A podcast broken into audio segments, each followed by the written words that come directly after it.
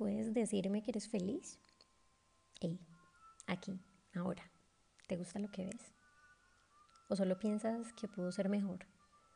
Más cálido, más completo, más libre, más intenso, menos normal.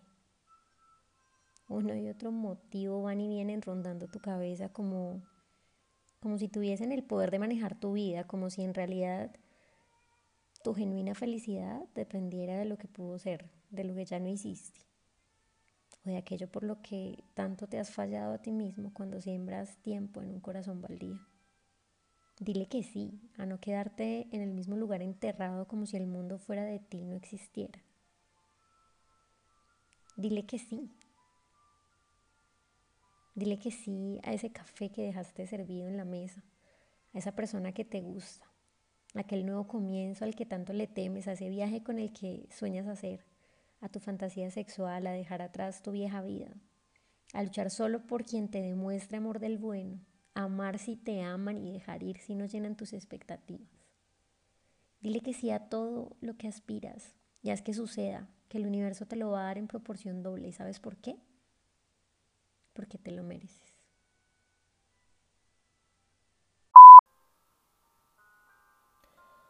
Lo que van a escuchar el día de hoy, chicas, es solo mi patética pero acertada teoría para mantener intacta mi dignidad y la corona recta sobre mi cabeza después de una ruptura.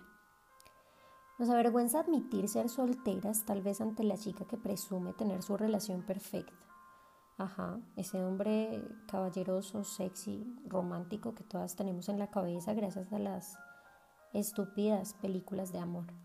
Y es por eso que fingimos no serlo. ¿Cómo llevar tu soltería de una manera correcta? Se supone que es el mejor estado civil, entre comillas. En fin, acá hoy no vamos a hablar de relaciones, sino del tiempo que dejamos que pase entre cada una de ellas. Hay una forma correcta de ser soltera y hay otra mmm, no tan correcta.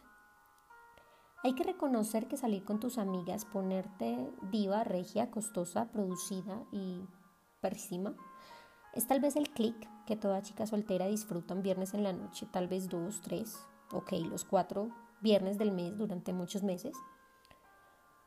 Pero ¿qué pasa cuando sientes que no es tu momento, que no es tu lugar? Pues es allí, querida amiga, donde experimentas la verdadera soltería.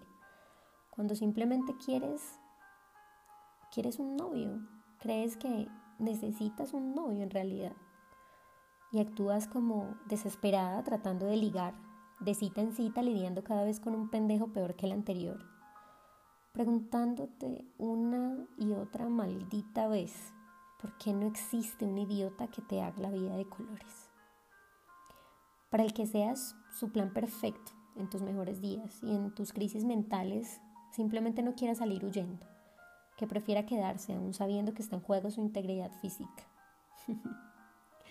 que ame tus calzones favoritos, los de corazones, pecas o flores ridículas, los que sacas del cajón con olor a fresa, que ame tus días de niña como si fuesen suyos, que te pregunte cómo te gustan los huevos, así sepas que la respuesta va a ser con el peor humor negro del mundo mundial.